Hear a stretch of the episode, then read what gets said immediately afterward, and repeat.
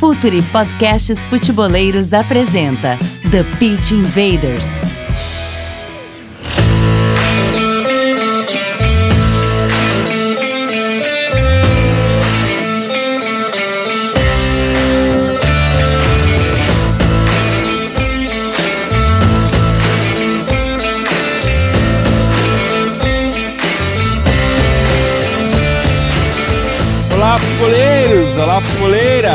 Futuri Podcasts Futeboleiros apresenta The Pitch Invaders, episódio 120, começando a temporada de 2019.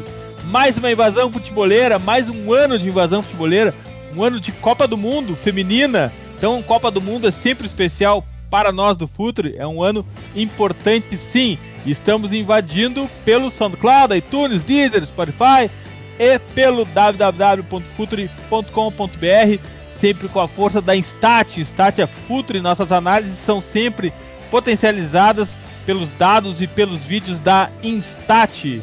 Pergunte ao jogo, curso de análise tática do Futuri Live com o Eduardo Secone. Esse curso é fantástico, a gente está tendo um feedback maravilhoso de quem termina esse curso, manda pra gente certificado. É demais, isso é um grande orgulho e um grande incentivo. Muito em breve, segundo curso do Futuri Lab. Ficam atentos. E nossos parceiros da editora Grandiária também. Demais começar esse ano de 2019 com todo esse time.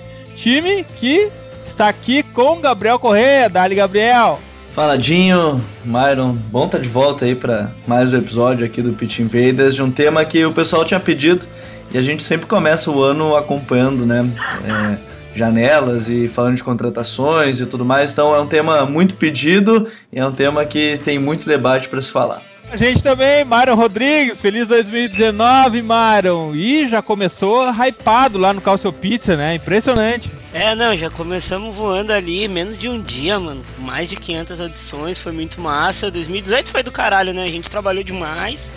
Uh, 2019 a gente vai trabalhar ainda mais porque não é pra gente é pros outros que a gente faz, então vamos pra cima aí. Vamos pra cima e o time de hoje é bom, né? Os convidados são, são fera. Fera, time fera. E falaram de quê no Calcio Pizza, Mário? Cara, a gente falou da, da Copa da, da final da Supercopa da Itália, que o Cristiano Ronaldo uh, puniu o meu time de uma maneira terrível. A gente falou também de, de Piatek. naquele goleiro, hein? É, faltou. A gente, a gente falou de Piatek e Quagliarella, que são os dois melhores centroavantes da Liga Italiana na atualidade. Os dois são de Genoa e a gente apelidou Genoa de capital do gol no, no, no Calcio Pizza. E a gente também falou, convocar ou não com a com 36 anos, vale a pena? É, para os jogos da pros jogos da eliminatória da Euro e também falamos um pouquinho dos negócios dos times menores que aconteceram nessa janela de janeiro. Demais, o Calcio Pizza está aqui, aqui mesmo no feed do Futre Podcast Futeboleiros. E aqui no feed do Futre também tem o Entre Linhas, Entre Linhas de Léo Miranda, o cara do Globoesporte.com, cara do painel tático, cara do Entre Linhas, Dali, Léo, feliz 2019. Feliz 2019, pessoal. Sempre, sempre bom estar com vocês. É, espero que 2019 seja um ano que a gente caminhe é, ainda mais junto. Essa grande missão que é entender, refletir e falar sobre o jogo em si, sobre o futebol. Conto com vocês e conto com todo mundo que está ouvindo também. E aí, quando volta o Entre Linhas, então? Semana que vem. O Emílio já te comprou? Já, já combi terça terça-feira, a próxima terça-feira, uh, para quem para quem tá ouvindo seria o dia 22, certo? Dia 22 sai o próximo, o primeiro entre linhas do, do ano comigo e com o Renato. E aí vocês vão poder aí a gente vai vai definir uns temas, mas tem coisas bem legais para esse ano. Demais.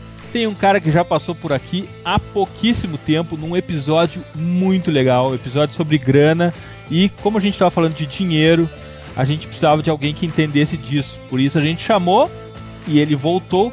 Rodrigo Capelo, muito bom tê-lo de volta aqui, jornalista especializado em economia, negócios, negócios do esporte, colaborador dos canais Esporte TV e, para orgulho nosso, de volta ao Pitch Invaders, ao Futuro Podcast Futeboleiros. Dali Capelo. Dali, bom dia, boa tarde, boa noite, dependendo de quando você está ouvindo esse podcast. Vamos falar de grana.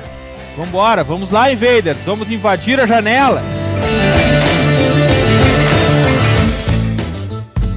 Está no ar o The Pitch Invaders, podcast semanal do projeto Futuri. Cultura, análise e informação, com a profundidade que o futeboleiro merece.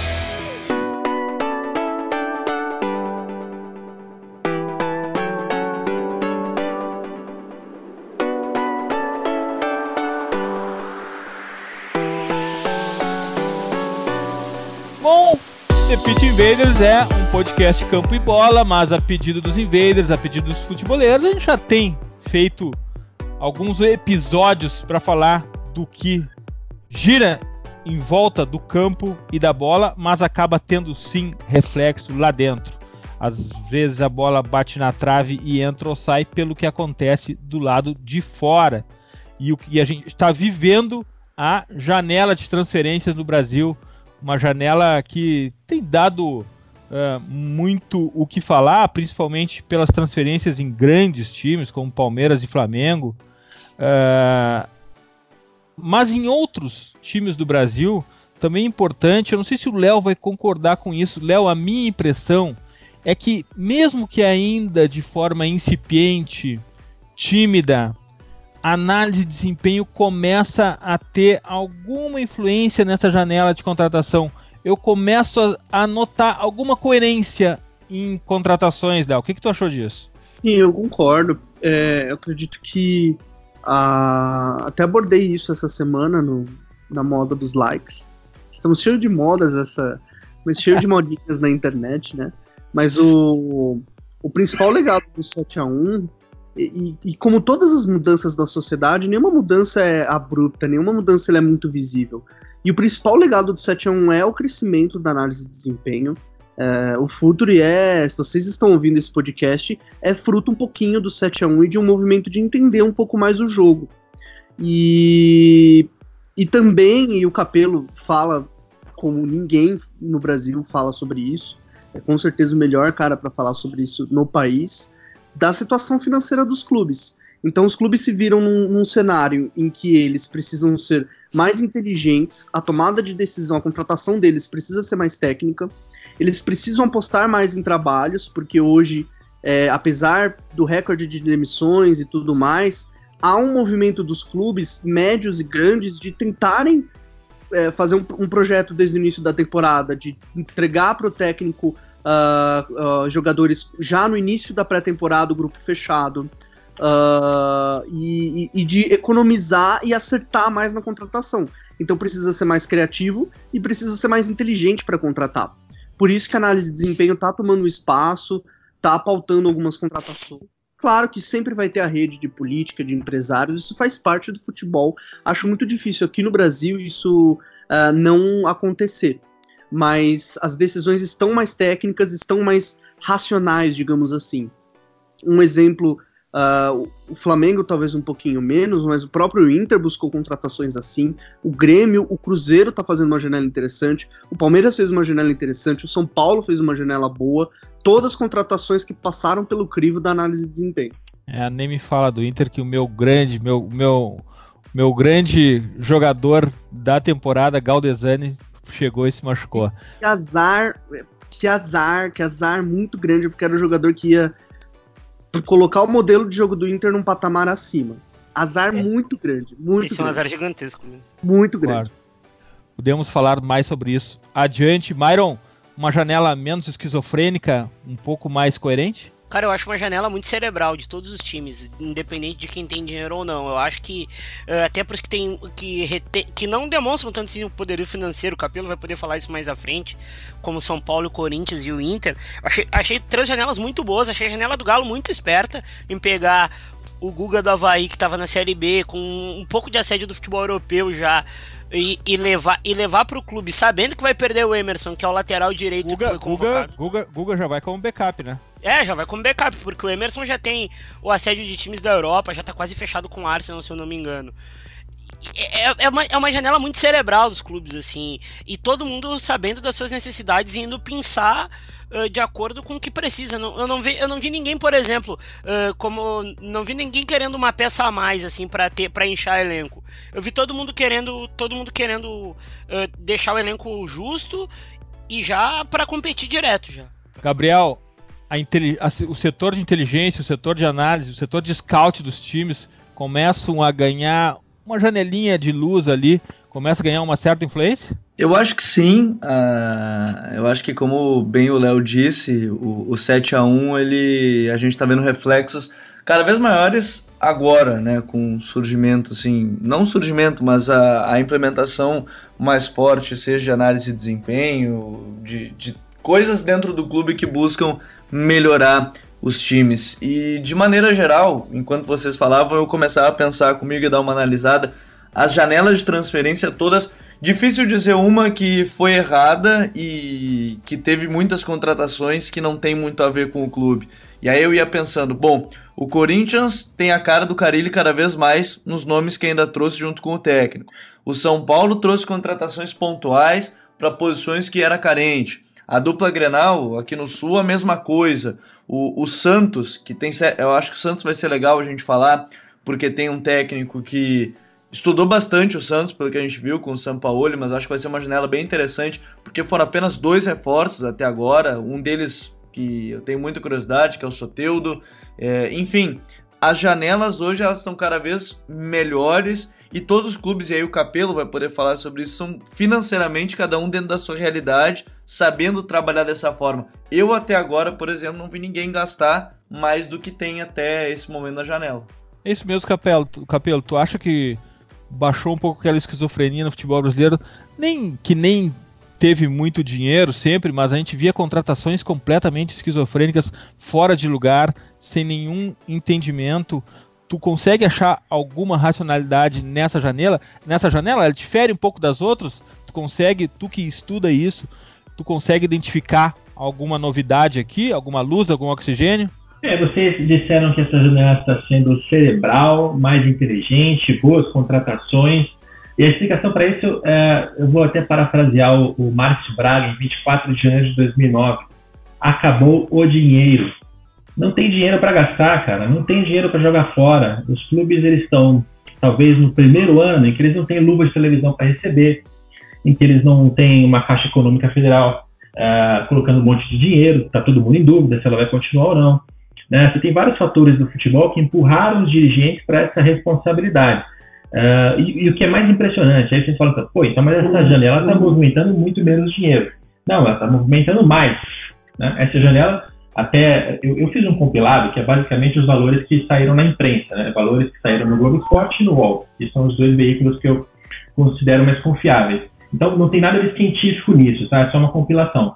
Mas quando você analisa o, o montante gasto em contratações em 2019 versus 2018, você tem mais do que o dobro do dinheiro gasto, porém esse dinheiro está concentrado em poucos clubes. A gente está falando de Flamengo, Palmeiras, São Paulo e Corinthians. O Atlético Mineiro também gastou, né? Contratou o Igor, Igor Rabelo lá do, do, Botafogo. Mas o Atlético não está numa, numa situação financeira em que ele podia. É que ele previu isso e ele vai ter que vender muito jogador para compensar. Uh, esses quatro grandes clubes, né, que são os super clubes de uma nova era que a gente está entrando agora no futebol brasileiro, eles sim têm dinheiro para gastar em contratação de jogador. E estão gastando.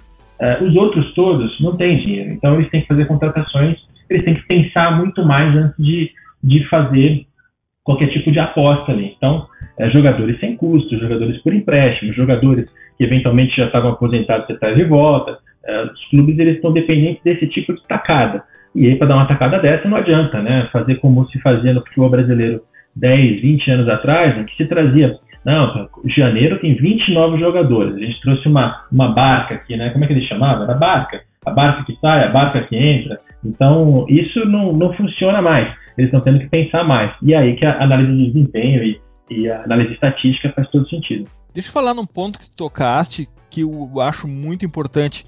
Tamanho da Caixa Federal nesse no esporte, no futebol brasileiro, nesses times da Série A e se ela se retirar, o que, que vai acontecer exatamente? E eu queria uma opinião, Capelo lugar da Caixa é no futebol, é, como banco uh, que é, uh, será que é no futebol que ele faz a melhor forma, a melhor opção para ter um retorno de marketing? Olha só, a Caixa em 2018 ela gastou 139 milhões de reais com os patrocínios no futebol, tá? Isso representa 20% representa 20% do total que ela, que ela gastou em publicidade e patrocínios. Só para a gente ter um número inicial, para a gente ter uma ideia. Por quê? Se são 139 milhões que ela colocou em 2018, são 139 milhões que talvez e provavelmente ela deixe de colocar em 2019. Uh, ah, quem vai tomar tombo em relação a isso? Atlético Paranaense, Atlético Mineiro, Havaí, Bahia, Botafogo, Ceará, Cruzeiro, CSA, Flamengo, que tinha o maior patrocínio do país, é, entre os patrocínios da Caixa, né, 25 milhões, Fortaleza, Goiás e Santos. São 12 clubes dos 20 que vão jogar a primeira divisão. Então, você tem mais da metade da primeira divisão que perde patrocinador master de um ano para o outro. São clubes que vão ter que procurar no mercado substitutos à altura e provavelmente não vão encontrar. Né? O Flamengo tem, tem torcida, tem potencial comercial para conseguir um patrocinador pelo mesmo valor, mas o CSA não tem. Né? Então o CSA vai ter que, que arrumar dinheiro de algum outro lugar. Então, primeira resposta: o tombo é esse. É, são 140 milhões a menos, caso ela realmente saia de todos os clubes, isso ainda está meio aberto. Uh, e aí, é lugar da Caixa patrocinar o futebol? Porra, essa é uma resposta complexa e tem vários ângulos. Né? É difícil de eu te dar uma resposta simples, fácil, assim, que vai te dar uma manchete legal, porque uh, não é tão simples assim. A, a Caixa, ela, ela obtém retorno com futebol importante? Sim. Ela bloqueia um segmento importante? Sim ela, ela concorre com outros bancos para conseguir consumidores, então ela precisa fazer propaganda? Sim. Uh, colocar uma, uma, um patrocínio na camisa do Flamengo vai garantir para ela uma hora e meia de exposição na TV aberta, uma vez a cada duas semanas, uh, com uma alta audiência, inclusive, uma audiência considerável. Se ela fizesse esse mesmo investimento em intervalo do Jornal Nacional, será que ela teria o mesmo retorno? Será que ela, será que ela teria a, a o carinho ali da torcida do Flamengo? Será que ela perderia? Cara, é, eu não digo para você que o futebol é um investimento errado, totalmente errado por parte da Caixa. É, a gente falou aqui só de prós. Os contras é que é, os patrocínios nem sempre foram tomados e feitos puramente por motivos mercadológicos. Então você tem intervenção política em alguns lugares. Né? O patrocínio do CSA, é, e aí a torcida do CSA que já não, não gosta muito de mim vai ficar mais, mais puta ainda, mas é, eles tem uma intervenção política ali muito clara. E teve em vários outros clubes do país é, deputado, você tem sempre um, um, político ali no meio que, que faz aquela ponte. E, então, esse tipo de coisa é criticável, evidente que é. então, assim, é um patrocínio complicado, cara. O fato é, está acabando. Né? Os clubes estão perdendo esses patrocínios da Caixa, vão ter que achar substitutos, Uh, já está começando a ter uma movimentação no mercado de outros bancos substituírem a própria Caixa, então a gente percebe que o setor bancário não está deixando o futebol, ele só está trocando o investimento estatal por investimento privado, o que eu acho positivo, né, pensando do, com a cabeça de cidadão, de que parte do dinheiro público que está lá é de todos nós, enfim. É, acho que é por aí. Eu não te respondi nada precisamente, mas é porque é uma pergunta é, aberta, né, bem, bem difícil. Capelo, a gente viu é, o nascimento uma oxigenação ou pelo menos a ideia de se potencializar os departamentos de análise de desempenho e pela falta de grana. E os departamentos de marketing, tu vê alguma alguma algum alguma forma de ser poten serem potencializados como captadores e não só como institucionais? Tu tem notado que de alguma forma os clubes têm usado geração de conteúdo, tem de alguma forma tratado a inovação ou novas ideias para captar mais dinheiro? Tu nota isso? Cara, iniciativas você tem, você encontra isso em alguns lugares, mas uh, o patrocínio, infelizmente, é, ainda é muito é compra de espaço na, na, televisão. Ainda é muito mentalidade do, em vez de eu colocar no, no meu dinheiro no patrocínio, um anúncio ali do, do Jornal Nacional, ou de uma novela, ou de alguma outra coisa que vai me dar aquela exposição, no comercial eu coloco na camisa de um time de futebol, e aí tem outro tipo de exposição. Ainda é muito focado com essa cabeça. Tem departamento de marketing, até esse é um ponto curioso. Departamento de marketing de empresa tradicional, ele não fica é, negociando patrocínio, tentando captar dinheiro. Isso é tarefa de departamento comercial. Mas, mas no futebol, o marketing que deveria pensar ali em estratégia, em, em, quem é o meu torcedor, como é que eu me aproximo dele, em fazer o planejamento do clube, isso acaba sendo deixado numa segunda ou terceira instância ali, porque o, o marketing está sempre ferrado atrás de patrocinador. Uh, e aí tem gente que faz muito bem, assim, o Flamengo, o Palmeiras, o Santos, esses caras eles fizeram bons trabalhos com TVs oficiais, com comunicação nas redes sociais, é, aumentaram suas bases, engajaram os torcedores. Você tem uma série de algumas iniciativas interessantes, mas transformar isso em dinheiro é mais complicado, né? Ainda é muito raro o caso do, do patrocinador que chega e coloca uma, uma grana lá para comprar uma, uma, um espaço na rede social do clube, ou né? ainda é muito pouco, muito incipiente. Em geral, a gente ainda está preso aquele modelo da televisão. Léo, e a janela do Flamengo, o que a gente tem que trazer? A janela mais hypada do Campeonato Brasileiro até o momento. O que, que tu acha da janela do Flamengo? Teve teve estudo, teve ciência, foram buscar atrás dos caras certos ou teve muito também de marketing ali e o que também não é nenhum crime? Uh, não é nenhum crime trazer um, um jogador por marketing, né? E está muito mais relacionado ao que o Capelo fala de, de interligar o, setor de marketing com o setor de negócios que uh, clubes como Palmeiras, Cruzeiro e outros fazem. Por incrível que pareça, eu sei que essa opinião parece polêmica, mas eu vou explicar. Para mim, a janela do Flamengo foi a pior das janelas uh, do, do, a pior das janelas no geral, é, junto com alguns, junto com o Fluminense, por exemplo, e o o Santos ainda não completou sua janela e tem outras questões, mas por que, que a, a, janela do Flamengo talvez não seja a janela esperada? O, o, diagnóstico do Flamengo, ele. O diagnóstico do cheirinho, por que, que o Flamengo não tá ganhando, por que, que o Flamengo, o Flamengo tem dinheiro para gastar, pode gastar mais ainda. É uma gestão que preza pela saúde financeira, mas o elenco do Flamengo, e essa era a principal é, crítica ao, ao, à gestão bandeira, era um elenco que, como o Capelo me ensinou Uh, não, não potencializava os salários, não utilizava folha, o que podia gastar em folha salarial, mas tecnicamente é um elenco desequilibrado. Por que, que é um elenco desequilibrado?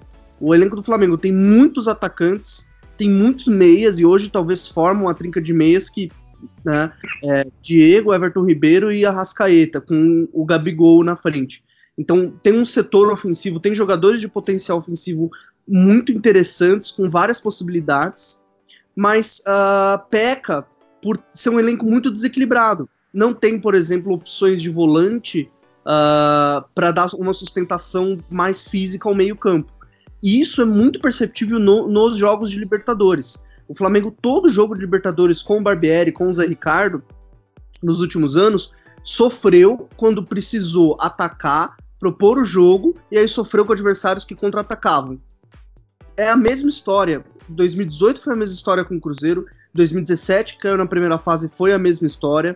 Uh, então, o Flamengo ele tem um elenco que falta, faltam volantes. Tentou o Felipe Melo, não conseguiu, acabou não trazendo. Mas só ter o, Cue, o Cuejar de opção de primeiro volante e o Arão de opção de infiltração uh, é pouco. Ah, tem o Ronaldo, tem o Pires da Mota, mas não são, são jogadores que ainda precisam de um certo desenvolvimento.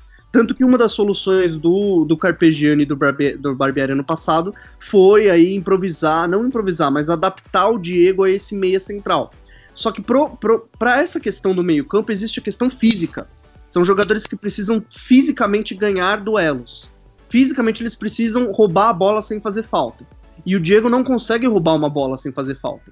Ele pode ocupar espaço, ele pode fechar a linha de meio campo, mas num contra-ataque contra um próprio Arrascaeta, que foi o, o, o, cara do jogo do Cruzeiro que eliminou o Flamengo da Libertadores, ele não consegue, ele não tem essa velocidade.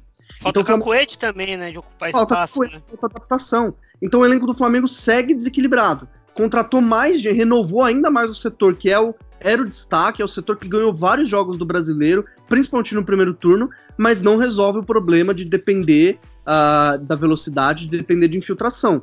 Tanto é que o Dorival, ano passado, chegou, o, tirou o Diego, colocou o Arão, o time cresceu de rendimento. Então, para mim, a janela do Flamengo ainda é uma janela que tem ciência, mas ainda é uma janela muito interessada em dar um, um, uma resposta a uma torcida carente e uma torcida difícil, e não pensou ainda no equilíbrio do elenco. O Palmeiras pensou no equilíbrio do elenco. O, o Cruzeiro tá pensando no equilíbrio do elenco. O Corinthians pensou bem no, no, no equilíbrio do elenco. Agora, Flamengo, talvez o São Paulo, uh, não pensaram bem em ter um elenco com várias opções para as várias posições. E aí, como é que foi essa janela do Flamengo? E esse Rascaeta que chega no Flamengo, onde que ele vai jogar, Myron? Cara, as pessoas aí, eles olham o De Rascaeta com a 10 nas costas e eles acham que o De Rascaeta é um meia central. E não é. De Rascaeta é um meia aberto, com muita capacidade de construção, mas desde que jogue aberto. E tem um contexto que é onde ele destruiu pelo Defensor quando ele veio pro Brasil, que todo mundo queria ele, o Inter quis ele, o, o, o, o Flamengo quis ele também naquela época, o Santos quis ele, que é um time que joga reativo, que era o jogo do Mano Menezes, pega em campo aberto, pisa na área, faz gol, inventa algo para alguém. Ele não é um meio organizador de jogo, ele é um pisador de área. Uh, guardar as devidas proporções, ele é muito parecido com o seu companheiro, que é o Thiago Neves, só que o Thiago Neves faz a mesma. tem a mesma característica, só que por dentro. O De Arrascaeta vai, vai, ele vai chegar num contexto que ele vai jogar com um time com a linha muito, muito alta, vai bem dizer se alojar no, no campo de defesa do, do rival. Vai ter que tocar mais a bola, o De Arrascaeta vai ter que, vai ter que ter mais poder de associação.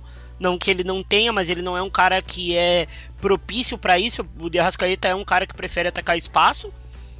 Uh, e também vai ter que aprender a jogar de costas, porque no Flamengo, o Flamengo desse modo que vai jogar, vai ter hora que ele vai pegar a bola de costas, ele não vai conseguir reter, ou vai ter trabalho. Eu acho que ele vai jogar aberto pela esquerda como ele jogou com o Mano, mas num contexto totalmente diferente, ele vai ter que se adaptar ao sistema de jogo. Pode demorar um pouco, mas eu acho que ele vai se adaptar porque ele é um jogador maravilhoso. E aí, Gabriel? Rodrigo Caio foi uma boa sacada do Flamengo? Ah, é uma boa sacada. Acho que o Rodrigo Caio, daqui a um tempo, talvez a torcida do São Paulo ela vá sentir falta, mas não tinha mais o clima. E quando a gente fala, não é por qualidade de jogador, ele tem todos os dotes de bom jogador, ele teve sua grande fase no São Paulo, mas o clima, a parte mental dele já não estava mais ali. Então o, o Flamengo acerta numa posição que tinha o Hever e perdeu para o Atlético Mineiro. Aí tinha o Léo que é uma grande promessa e talvez seja o ano da afirmação dele, 2019. Tem o Rodrigo Caio agora e ainda busca um nome para a zaga, né? O Flamengo ainda busca mais contratações para esse setor. E tem o Tuller também, que é um garoto, mas pode, pode aparecer bem. Só que eu acredito também, assim como o Léo falou, o Flamengo não tem um elenco hoje equilibrado. E pelas peças que tem, vai ter um, a expectativa, na verdade, pelos nomes que tem na frente é que haja um rodízio muito grande. Porque quando tu tem Diego Ribas, Everton Ribeiro, De Arrascaeta, Gabigol e, e assim em diante, é, o Bruno Henrique está próximo de fechar também, é jogador do Santos. É, eu, quando lembro do Abel, a gente sabe que o Abel tem muito das frases, talvez já ah, para dentro deles, tem que atacar, mas o Abel é um cara que vai tentar priorizar um pouco essa defesa e talvez tenha três vagas no máximo, eu não sei se vão ter quatro vagas para essas cinco, seis nomes que o Flamengo tem na frente. Eu conversava com o pessoal, até falava o Theo do Mundo Rubro-Negro, que ele acredita até que o, que o Flamengo pode colocar o Coelar junto com o Pires da Mota, para dar uma sustentação para um quarteto na frente. Só que o Abel é um cara que gosta de centroavante mais pivô.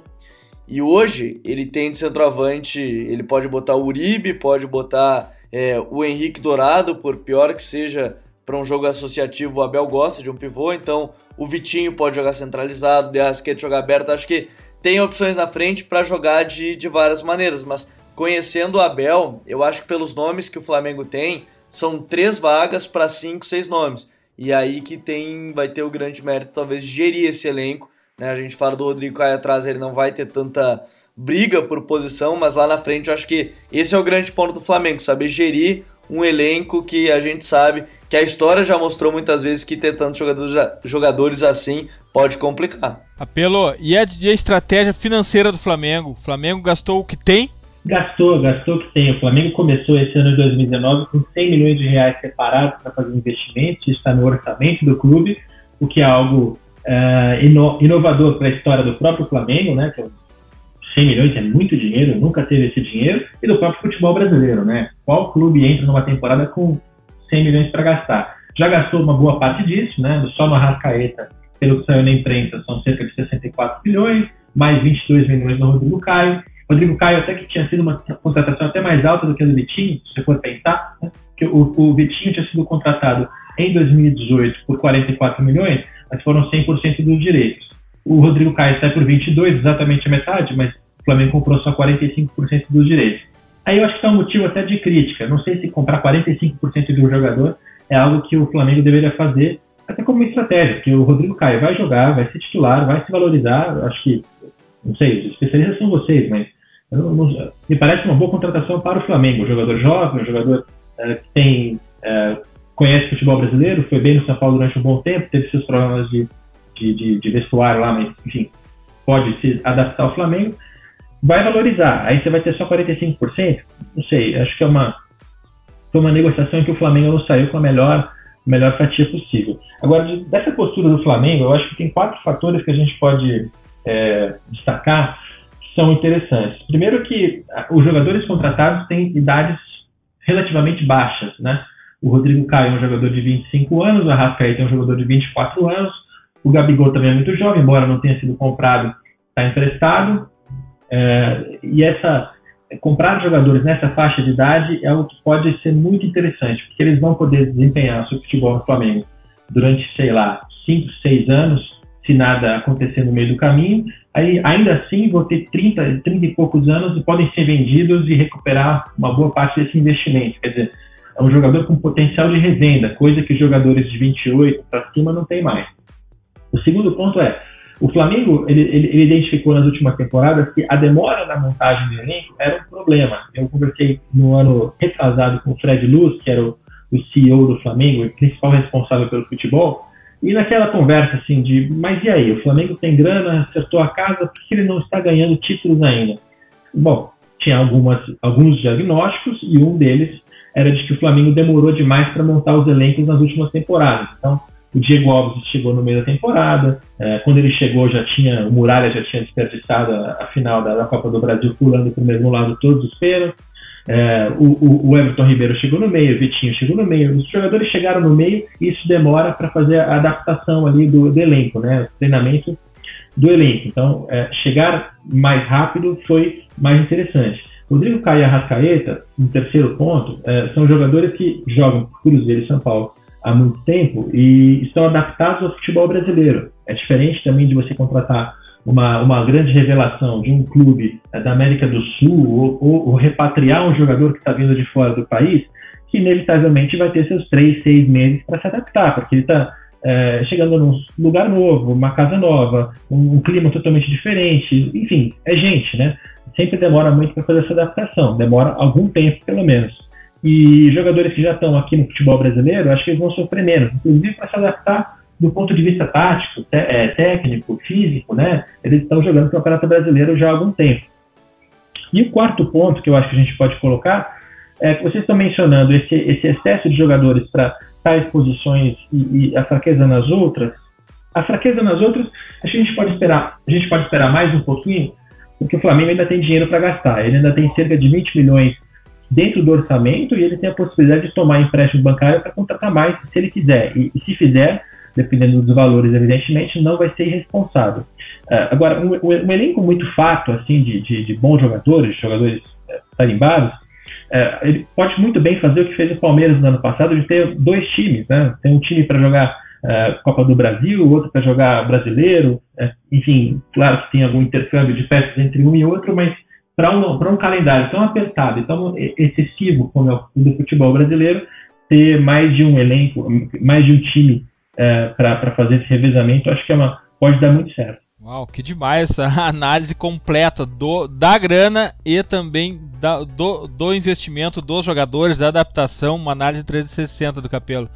Léo, Palmeiras, cara, Palmeiras. Quantos times dá para fazer o Palmeiras? O que, que esses caras estão fazendo? Onde vai parar? É, eu acho que o Palmeiras ele tá, tá vivendo um momento muito muito bom, mas também um momento muito planejado. Uh, é, Léo, assim, ó, eu, todo mundo fala dos três times do Palmeiras, né? São três times iguais?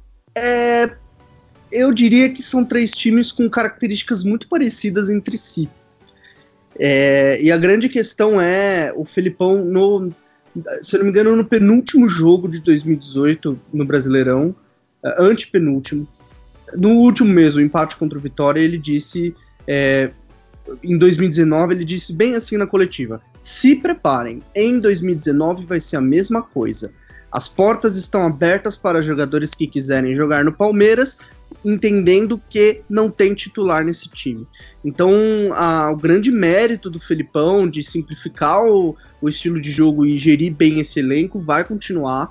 O Palmeiras é, a janela do Palmeiras foi muito em direção ao pedido do Felipão de ter opções de velocidade. O Felipão também no final do ano disse: preciso de opções de velocidade, porque senti que meu time dependia muito do Dudu nos contra-ataques. O Dudu foi protagonista, melhor jogador do Brasileirão, mas mesmo assim o Palmeiras às vezes falhava em, em aproveitar esses contra-ataques. Pegou o Carlos Eduardo, Felipe Pires, uh, o próprio Zé Rafael, que não é um meia, o Zé Rafael é um jogador que acelera, que verticaliza, que pisa na área, que, que finaliza a jogada. Também seguindo um padrão de jogadores jovens. O Palmeiras sempre está contratando jogadores jovens com grande potencial de mercado. O Matheus Fernandes, o, o, o, volante do Botafogo, também foi uma contratação nesse sentido. E o, o Palmeiras vive um momento de que ele está fazendo o que muito que o Flamengo fez também. Contratar jogadores jovens, montar dois times, o Abel também falou, vai ser dois times, não vai ter time titular o Flamengo, vou mudar de acordo com o jogo. Uh, e, e aí o Ricardo Goulart é a contratação que reforça esse estilo de jogo do Felipão ultra direto. Ricardo Goulart é um meia muito Felipão, tanto é que foi artilheiro com, lá na China com ele. É, é, o cara que pisa a área, que é veloz, que finaliza, finaliza de primeira, uh, tem um, um, poder, um, resistência, um poder físico muito grande.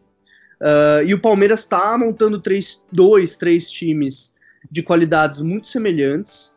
E aí o, cabe ao Felipão e ao Turra gerirem esse elenco para competir em todas as frentes. É o que o clube aprendeu lá em 2017 com o Cuca, quando abandonou o Brasileirão para focar na Libertadores. Desde, desde aquilo, é, desde o, o fiasco do Cuca na segunda passagem, foi o que remodelou esse novo estilo de aproveitar todas as competições com o Palmeiras, que está influenciando o Flamengo e outros times também. Myron, eu aprendi lendo o painel tático, lendo o Léo Miranda, que o, que o Ricardo Goulart vem para fazer o pick and roll, ele vem para receber do pivô essa bola. é ótima, isso que quer. Uma ótima associação. É, é isso mesmo, Myron. O, o Ricardo vem para ser o cara a receber do pivô essa bola. Mas pera aí, cara. Primeiro vocês explicam pra gente o que é pick and roll, né, velho? Aí, Myron, vai lá. Pick and roll é quando a gente pega um jogador mais alto. Pick and roll vem do a... basquete, né? Vem do basquete, é um, é um princípio do basquete. O jogador mais alto pega a bola, faz a parede pro mais baixo passar e conseguir fazer a cesta. Ele só faz a parede e, e, e, e deixa outro com campo livre para fazer a cesta. Eu não vou elogiar o Léo publicamente, tá? Porque elogiar amigo é meio chato de vez em quando. Uh, e o Léo, mas o Léo tem toda a razão, cara. O, o, o, o Goulart, ele. Ele. O, o Goulart explodiu naquele cruzeiro esquizofrênico do Marcelo Oliveira, que consistia em dar uma bola longa no Marcelo Moreno, Marcelo Moreno dá uma casquinha, Everton Ribeiro ele vir para vir, vir recuperar essa casquinha, pisar na área e finalizar. E o Goulart ele é um cara com pouco poder de associação, mas ele tem explosão física, ele tem um, um senso de finalização, um senso de posicionamento gigantesco. E eu acho que a contratação do Arthur também reforça, vai dar um match muito bom esses dois juntos em campo. O Arthur ele tem mais conteúdo técnico do que o Borja, mais que o Daverson. Ele é uma puta contratação, menos badalada, acho. Mas ele, eu acho uma puta contratação. O Palmeiras, como eu. A gente conversou em off, a gente aqui, lá na segunda-feira, lá no, lá no escritório, que o Palmeiras se transformou numa máquina de jogo direto. E não tem problema nenhum, porque a gente vai ver duas forças de estilo nesse futebol brasileiro nesse ano. Que é o Flamengo um pouco mais propositivo, querendo tocar a bola mais pelo chão. E o Palmeiras sem vergonha de pegar, controlar rebote com o Dudu, com o Goulart que tá chegando, com o Zé Rafael, que é um cara muito bom de transição. Uh, querendo fazer um jogo mais direto. E, e isso é bom pro jogo no Brasil. A gente ter estilos demarcados fortemente, assim. Eu acho que o Palmeiras ele sai um passo à frente porque o trabalho é mais antigo tem um elenco um pouco mais robusto, um elenco um pouco mais equilibrado do que o, do que o Flamengo. Mas é aquela coisa que, que a gente costuma dizer sobre o Palmeiras, né? A gente até falou, uma hora vai ter que trocar o chip, vai precisar tocar mais a bola, vai precisar ter mais o controle do jogo. E isso é uma coisa que uh, pode acontecer, não agora no primeiro momento, que é um paulistão e tal, que é, que é um pouco mais área de teste, que eu acho que o Filipão até terá isso. Mas a Libertadores em jogos um, um pouco maiores, assim, o Palmeiras vai precisar propor mais o jogo. E eu, mas eu acho que o Turra, que é um cara que tem a mão muito forte nesse time também, é um cara que também trabalha isso, né, Léo? É, o, mas, Mário, eu, eu penso na, da, na mesma linha que você, mas um pouco diferente eu acho que o que a gente está vivendo hoje no Brasil em si é um total divórcio desse jogo de, de manutenção de bola, de, de comprimiu de ir para o campo de ataque, tocar a bola lá e tentar preencher os espaços. Por dois motivos. Um, o próprio futebol caminha para isso. Então não é só uma exclusividade do Brasil. A Premier League já é assim. É, a La Liga já é um pouquinho assim também. A gente já tá vivendo um momento em que esses times mais diretos que reagem muito rápido quando recupera a bola, então recupera a bola, todo mundo começa a correr no espaço. São times que estão fazendo mais sucesso. Eu acho que no próprio Brasil você tem um movimento que, depois do 7 a 1 é, vem o, fracasso muito grande do Cruzeiro, do Marcelo Oliveira e o Palmeiras dele em 2015 jogando muito mal, jogando futebol de qualidade muito ruim. É, e aí você tem o sucesso do Grêmio, do Roger, do Corinthians, do Tite, do São Paulo, do Osório. Uh, em 2015 você tem esse, esse, essa tendência de times jogando para frente. Mas aí a partir de 2016, 2017, 2018, pô, Palmeiras do, do Cuca, Palmeiras do Felipão, Corinthians do Carrilli, times diretos. Times diretos. Times que se um adversário fecha, tanto é que não fizeram sucesso internacional. Porque quando o adversário fecha e explora os espaços, dá a bola, eles não sabiam o que fazer. Então eu acho que. E o Flamengo, nos últimos anos, é o time que vem tocando bola. É o time que, no, no primeiro turno do ano passado, tinha muito esse questionamento. Ah, o, o São Paulo é o líder, mas o bom futebol é, vem do Flamengo. E o Flamengo não, não venceu nada. É tido como um case aí de, de fracasso, digamos assim. Então eu, eu penso diferente. Eu acho que a gente vai ter times cada vez mais diretos no Brasil. E o Abel Braga é um treinador de futebol bem direto. Velocidade, bola no pivô, o Abel adora esse, essa figura do pivô justamente para para prender a bola. E o elenco do Flamengo dá totais condições de ele montar um baita time assim. O Gabriel é jogador que aproveita espaços, com, cresceu com o Cuca no passado. A Rascaeta, como você já falou, é esse jogador. Uh, o Everton Ribeiro também no Cruzeiro rendia assim. É mais fácil para o jogador render assim, né? Eu, eu vejo talvez o Santos aí do Sampaoli, se durar até março, que vai ser um milagre, é, com esse estilo. Mas também, com o que ele já está propondo sem os jogadores, é muito difícil dele viver a panela de pressão no Brasil. Gabriel, e o teu Palmeiras? Eu, eu acho que o Palmeiras, ele. A questão de montar três times, a gente nem, nem vou entrar nesse mérito da parte financeira, mas quando a gente olha dentro de campo, o Palmeiras fez contratações, e a gente já falou sobre isso, mas aqui vocês estavam falando sobre.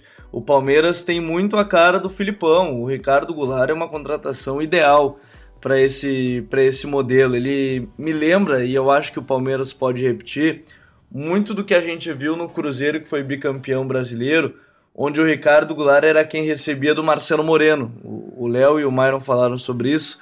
É, o Daverson e o Borja podem fazer um pivô, o Daverson principalmente, e, e o Ricardo Goulart aproveitar isso da mesma forma que em algum momento os dois podem estar na área para aproveitar a bola alta, que eles são fortes fisicamente, são jogadores que sabem jogar pelo alto e sabem receber esse jogo direto. O Dudu, ele pode aproveitar esse pivô dos dois jogadores. É, eu acho que permanecendo no futebol brasileiro, o Dudu tem essa possibilidade, mas o Filipão montou um time com a cara dele, cada vez mais. O Palmeiras tem uma cara do Filipão. Acho que vocês já falaram bastante sobre isso, mas é um time que com três times, tem jogadores para diversas funções, mas o Filipão, um time titular, já dá para enxergar porque tem jogadores posição por posição que tem muito a cara dele.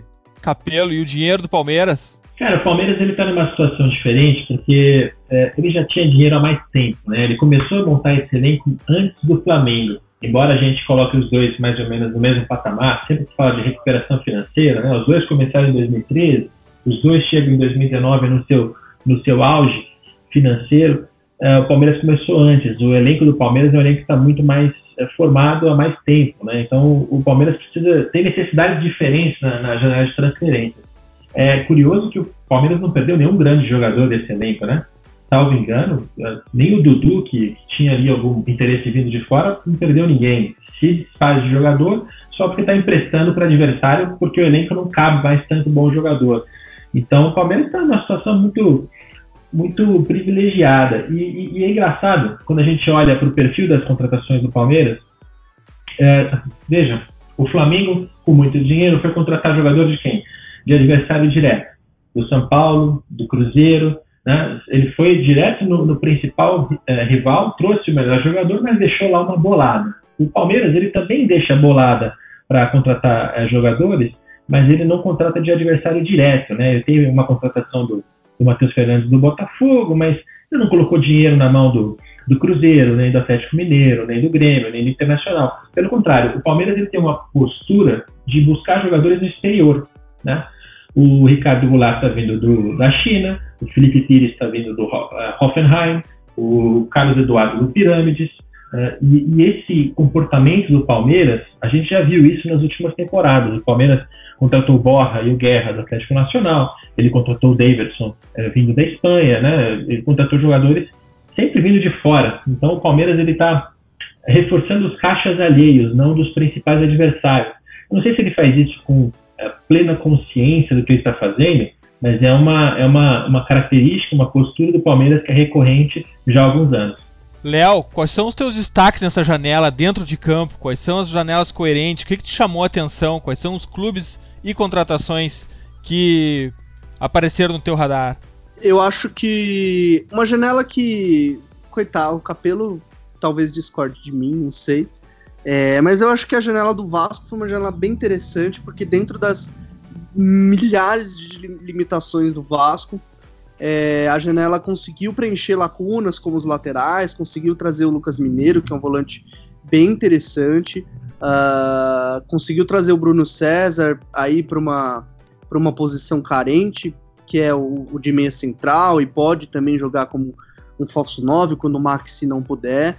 É, o Vasco, acho que dentro das limitações que ele tem, fez uma janela que ninguém tá falando, mas é uma janela para montar um time que é um time equilibrado, um time que tem seus limites, e um time que conhece desses limites e que um, com organização uh, pode, pode de repente conquistar um carioca, pode fazer uma campanha para não cair no Brasileirão, uma campanha como 2017, uma campanha de, uh, de, de ir para Libertadores, por exemplo. Uh, o São Paulo fez um acerto muito grande com o Pablo. Pablo é muito bom jogador. É incrível a mobilidade dele. Nos dois, eu vi os dois amistosos que o São Paulo fez na Flórida e o Pablo jogou muito. Defensivamente ele abria pelo lado, o Hernandes ficava na frente, ele abria, recebia a bola. É, sem, eu sei que a comparação vai soar muito polêmica, mas lembrem do Lukaku contra a Bélgica, o Pablo é muito semelhante ao que o Lukaku faz. O Lukaku contra o Brasil. Contra o Brasil. Contra o Brasil, contra o Brasil. É um centroavante de força, goleador que sabe finalizar na área, pequeno, sabe finalizar em pequenos espaços, mas extremamente rápido para puxar contra-ataque, sabe jogar pelos lados. Acho que foi uma contratação muito boa. Uh, e, atenção, Inter... e atenção lateral esquerdo do São Paulo, cruze no segundo pau forte que ele vai estar lá. É, é, ele, é, ele é impressionante. E o Inter, uma pena que o Galdesani se machucou, mas o Galdesani jogou muito no Atlético Mineiro. O Atlético Mineiro é um time bem interessante no passado tinha aí alguns jogos um modelo bem interessante e seria o cara para coordenar as ações, para articular o jogo, para jogar de frente pro gol. Uma pena que se lesionou. Pra mudar Acho um pouco o modelo também, não acha, Léo? É, para preencher também, né? Para deixar o Inter é, um pouquinho menos dependente de velocidade, de roubar a bola na frente. Mas eu acredito que o Richelli possa preencher um pouco esse papel. É um jogador ainda que tem um certo, um certo potencial de desenvolvimento. E eu diria que são esses os destaques. Acho que o Corinthians fez um acerto muito grande com o Sornoso e Ramiro. E Sornoso e Ramiro jogando como volantes, como Carrilli, já acenou, vai ser muito interessante também. São jogadores bem versáteis. Então acho que a janela do Corinthians, o, o Pablo e, e, e, a janela do Vasco são janelas bem, bem legais, bem inteligentes. Myron, já chamou atenção para a janela do Galo, né? Uh, gostei muito da janela do Galo né? O Guga achou uma puta contratação. Eu acho que o, o, time do Galo, o time do Galo não perdeu muita gente. Vai ganhar o Gustavo Blanco, inclusive. Vai ganhar o, vai ganhar o Rabelo, que é uma puta contratação na zaga. Eu, eu, a, a janela do Cruzeiro ela ainda existe, né? Porque só perde gente, não, não traz ninguém. Tá, tem muito rumor até agora.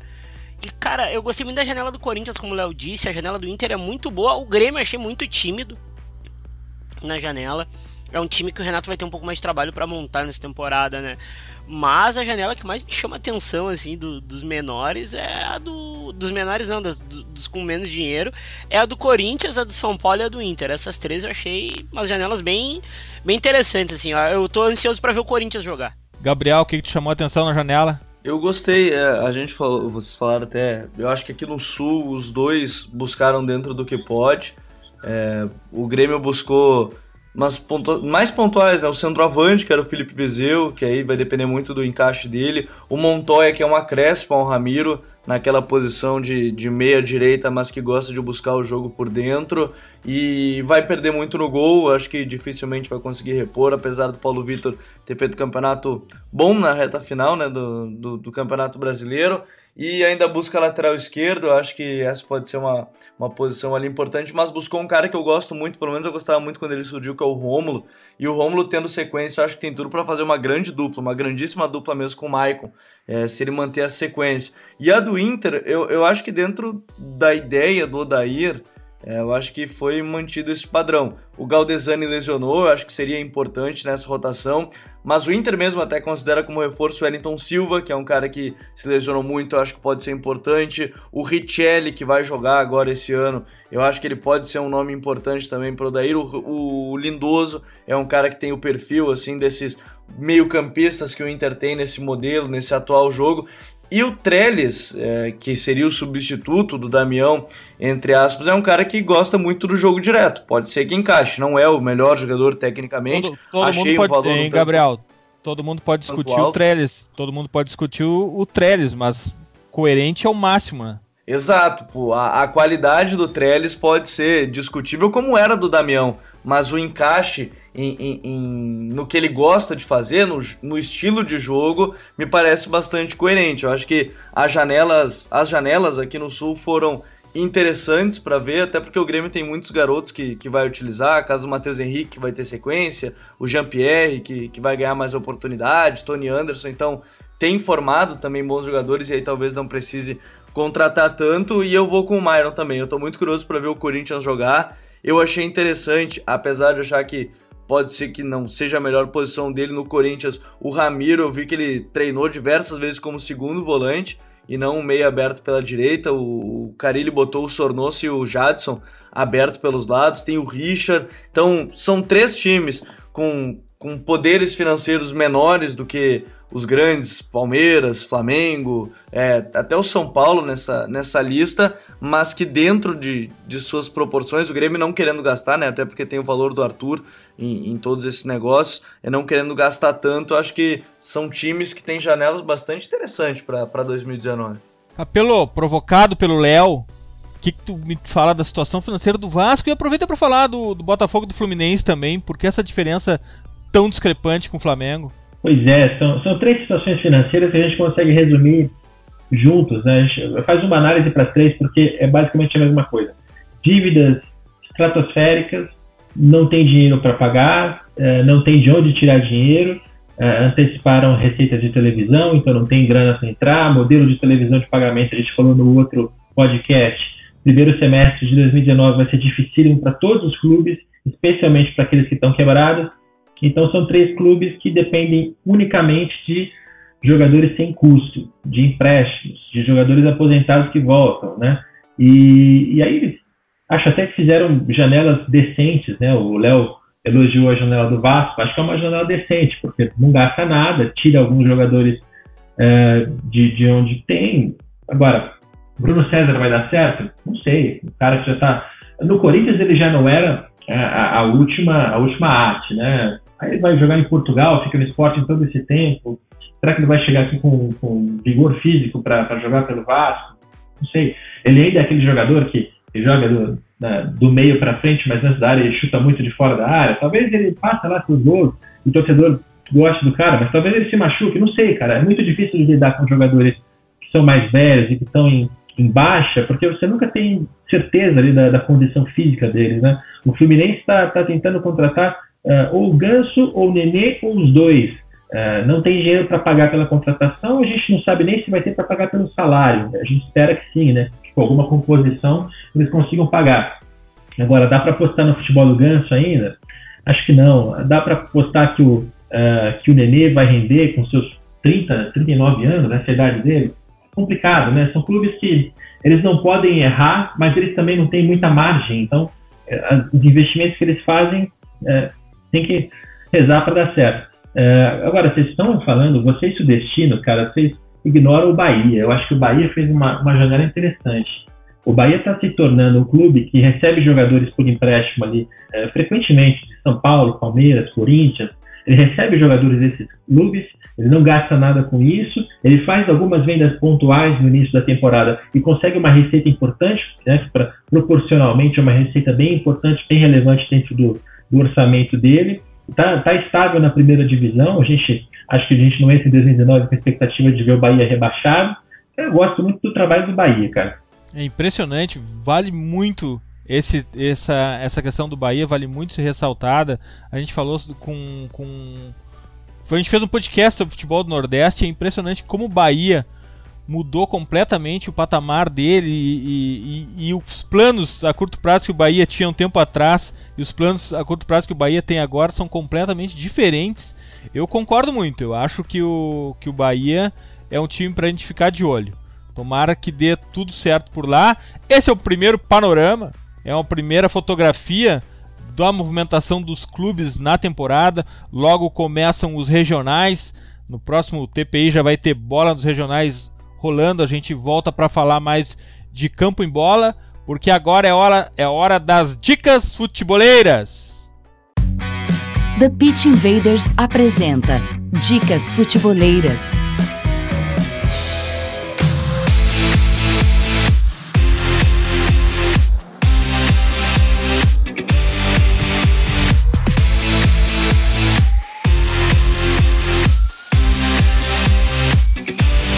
Minha dica futeboleira dessa semana é do futebol interativo. Os nossos parceiros, Jorge, nosso grande parceiro que já passou por aqui também no podcast, está promovendo através do futebol interativo um congresso online de 21 a 25 de janeiro.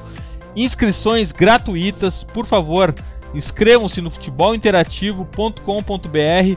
A abertura, pelo que eu sei, vai ser ao vivo, mas as outras palestras Uh, estão todos, estarão à disposição a partir de 21, de 21 a 25 de janeiro. Inscrevam-se futebolinterativo.com.br. Tenho certeza que é o grande evento, ainda que um evento virtual, o grande evento futeboleiro para quem quer buscar conhecimento neste começo de temporada. Futebolinterativo.com.br é a minha dica futeboleira. Eu quero deixar também outra dica futeboleira aqui, que é o podcast do pessoal da Pro Scout. Procurem no Spotify, que é sobre exatamente sobre Scout, esse último episódio deles.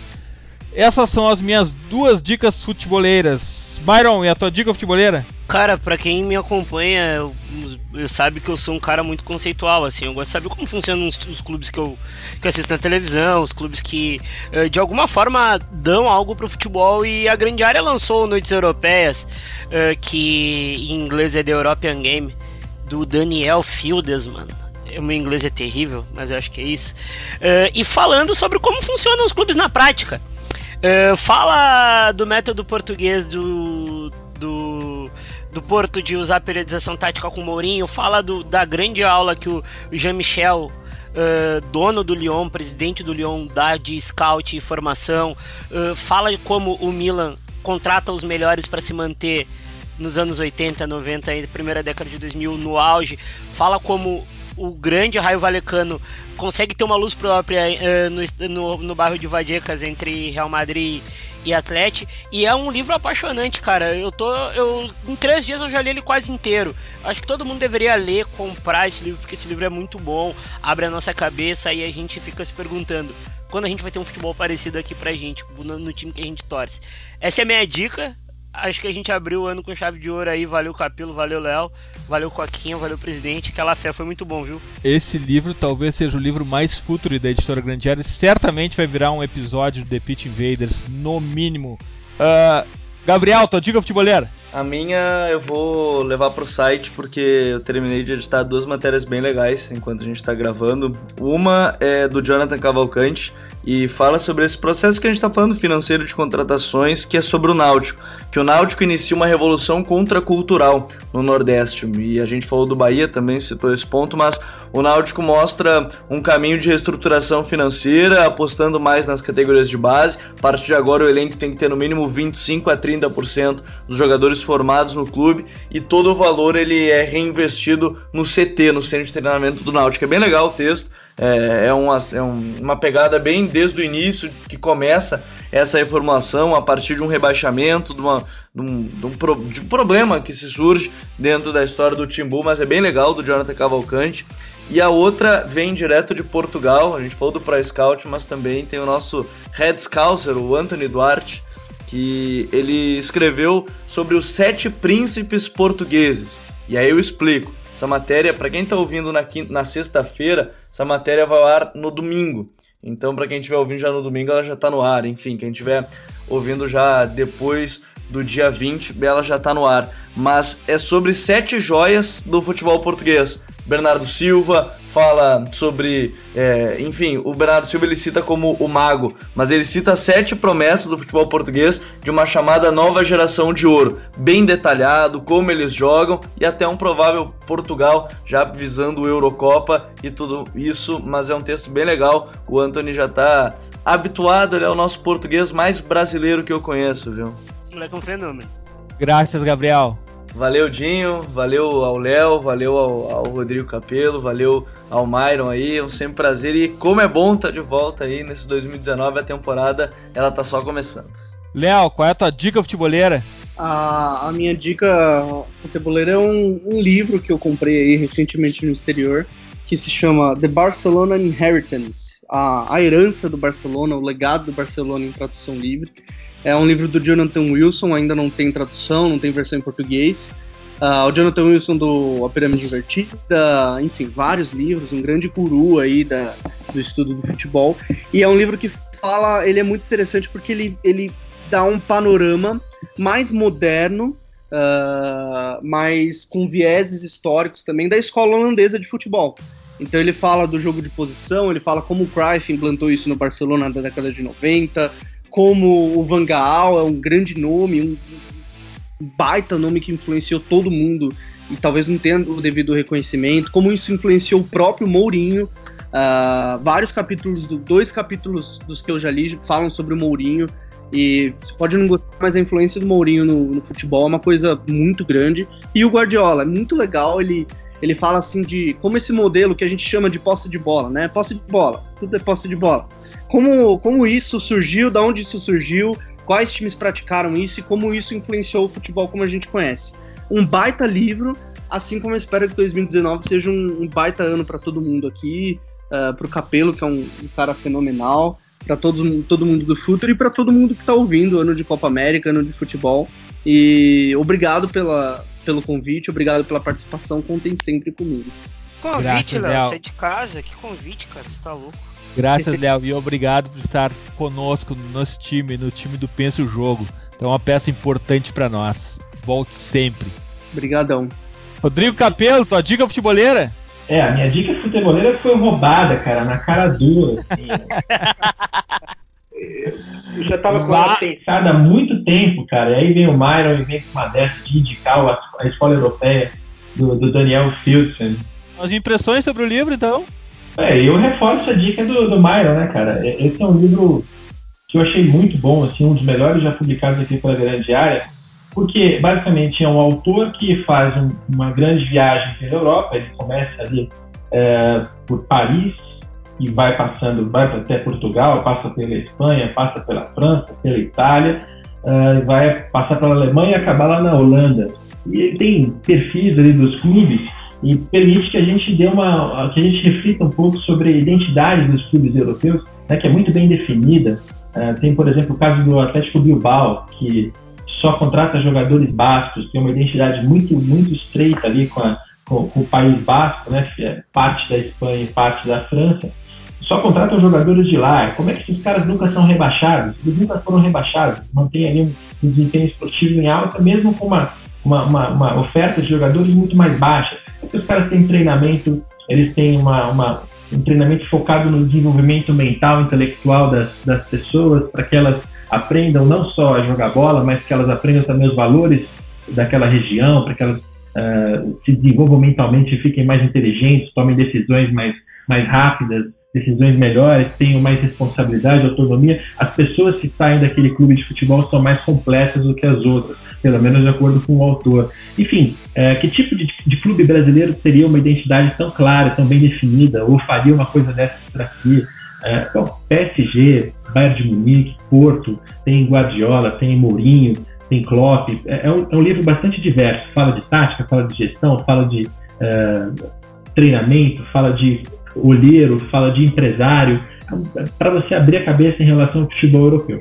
Rodrigo Capello, muito obrigado. Eu sou teu fã, leio tudo que tu publica, leio todos os teus tweets, assisto todas as tuas intervenções no Sport TV e TPI cresce quando tu aparece por aqui, é demais o teu conhecimento e tudo que agrega o futebol, esse lado tão importante do futebol, essa questão financeira e de negócios cada vez uh, é mais representativa, necessariamente tem que ficar no, no, no, de alguma forma presente nas conversas e no conteúdo sobre futebol. Muito obrigado, Capelo. Volte sempre aqui. Valeu, eu, eu que agradeço a, a, a paciência, o saco para ficar falando de dinheiro. É muito mais legal falar de futebol. Né? Então, agradeço o convite e sempre que vocês precisarem, só chamar. Especialmente se Leonardo Miranda estiver na sala, porque esse menino sempre agradece tudo. E além de tudo, bonito, né, Gabriel? Muito bonito. Invaders, graças por estarmos juntos em mais esse TPI, que foi uma delícia para de fazer, de gravar. Espero que vocês gostem e, e curtam como a gente curtiu na hora de gravar. E toda segunda, 22 horas, nos encontramos na clássica live futeboleira no YouTube. Também não deixem de assinar e curtir os nossos podcasts futeboleiros no Spotify. Curtam o nosso unboxing no YouTube, nossas lives Vamos ficar juntos por esse 2019 para aprender sobre futebol, para compartilhar conhecimento, tentar evoluir o jogo no Brasil. Acessem também o cursos.futre.com.br, assistam a primeira aula, primeira aula grátis do curso online de análise tática Pergunte o Jogo. Bem, por hoje era isso. Futeboleiras, futeboleiros, nós somos o Projeto Futre e continuamos com um convite para vocês. Pense o jogo. Abraço e até a próxima invasão, The Pit Vader.